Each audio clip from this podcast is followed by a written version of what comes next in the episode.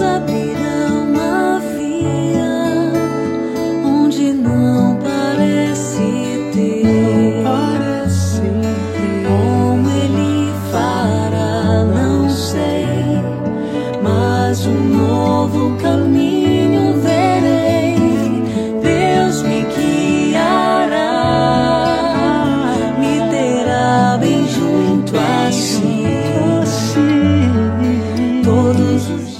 palavra de Lucas no capítulo 11.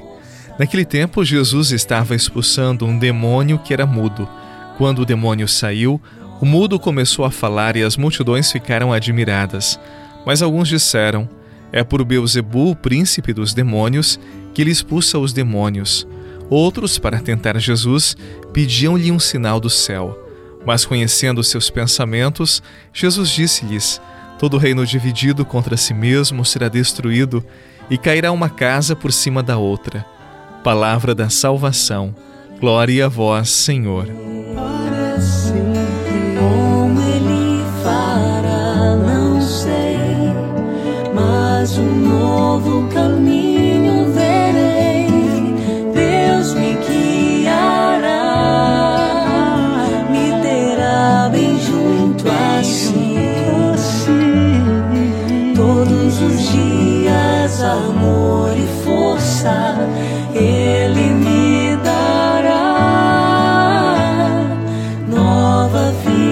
abrirá.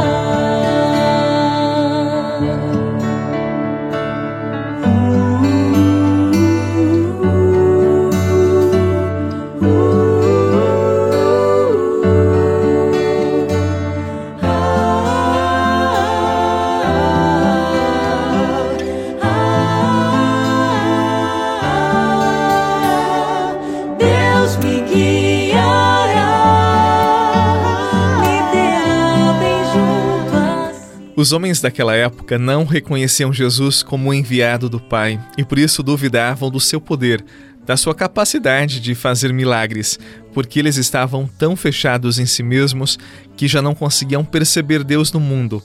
O mesmo pode acontecer conosco. Quando nos fechamos muito em nós mesmos, quando criamos um mundo paralelo e habitamos neste mundo, nós não percebemos Deus. Nós ignoramos a Sua presença dentro de nós e nas realidades que nos cercam. E acabamos dizendo que Deus não existe, ou que Deus não age na nossa vida, que Ele não responde às nossas ações mas na verdade é o nosso olhar que é limitado, nós que não conseguimos olhar para além de nós mesmos. E diante dos prodígios que Jesus realizava naquela época, os homens que se fecharam neles mesmos, eles se confundiam e atribuíam tudo aquilo que Jesus fazia ao dedo de Beuzebu, ou seja, o príncipe dos demônios, ao invés de reconhecerem o poder de Jesus como um poder de Deus, eles estavam tão fechados em si que para eles Jesus fazia os milagres por ordem do demônio. Eles viam, mas não enxergavam, por isso tentavam a Jesus e pediam-lhe um sinal do céu. A incredulidade cobria os olhos deles, cobria a percepção de mundo, de realidade. Às vezes nós nos admiramos da maneira como eles reagiam às maravilhas que Jesus operava e os criticamos por causa da falta de fé deles.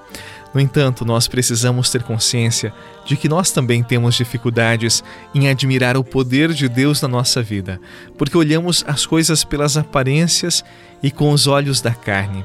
Nós somos também pessoas questionadoras, intrigantes, e não percebemos que os sinais do céu estão presentes nos pequenos e nos grandes milagres que Deus realiza dentro de nós, no nosso dia a dia, desde quando acordamos até quando nos deitamos. Em diversos momentos, Deus vai costurando a nossa história, Deus vai cuidando de nós e de todos os detalhes, mas nem sempre o percebemos, porque, repito, estamos muito fechados em nós mesmos e queremos entender Deus a partir dos nossos conceitos, da nossa régua, da nossa forma de olhar a nossa vida e o mundo. Se assim procedermos, não, nós não vamos conseguir perceber Deus.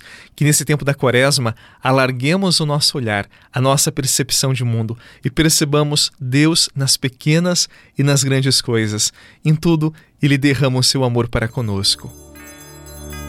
Senhor, quando te vejo no sacramento da comunhão. Sinto o céu se abrir e uma luz a me atingir, esfriando minha cabeça, esquentando meu coração. Senhor, graças e louvores sejam dadas a todo momento. Quero te louvar na dor, na alegria e no sofrimento, e se em meio à tribulação eu me esquecer de ti. Ilumina minhas trevas com tua luz. Disse Jesus no Evangelho de hoje: Todo reino dividido contra si mesmo será destruído e cairá uma casa por cima da outra. Nem sempre é o reino que está dividido. Muitas vezes somos nós mesmos que estamos divididos, com o coração partido por experiências muito duras que nos traumatizaram, nos machucaram, deixaram feridas no mais profundo do nosso ser. Vamos pedir a Jesus a graça da nossa interioridade, para que não sejamos pessoas divididas, para que não sejamos pessoas interiormente quebradas, que Ele restabeleça o nosso coração, que Ele restabeleça a ordem em nossos afetos para que assim vivamos bem os nossos relacionamentos, a nossa vida de casal, de namorado, de família e tenhamos sempre a benção de Deus.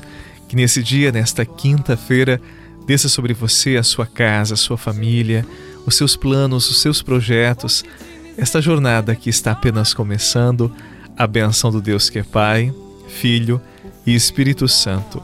Amém. Um meu abraço, um bom dia para você, muita luz no seu caminho e até amanhã.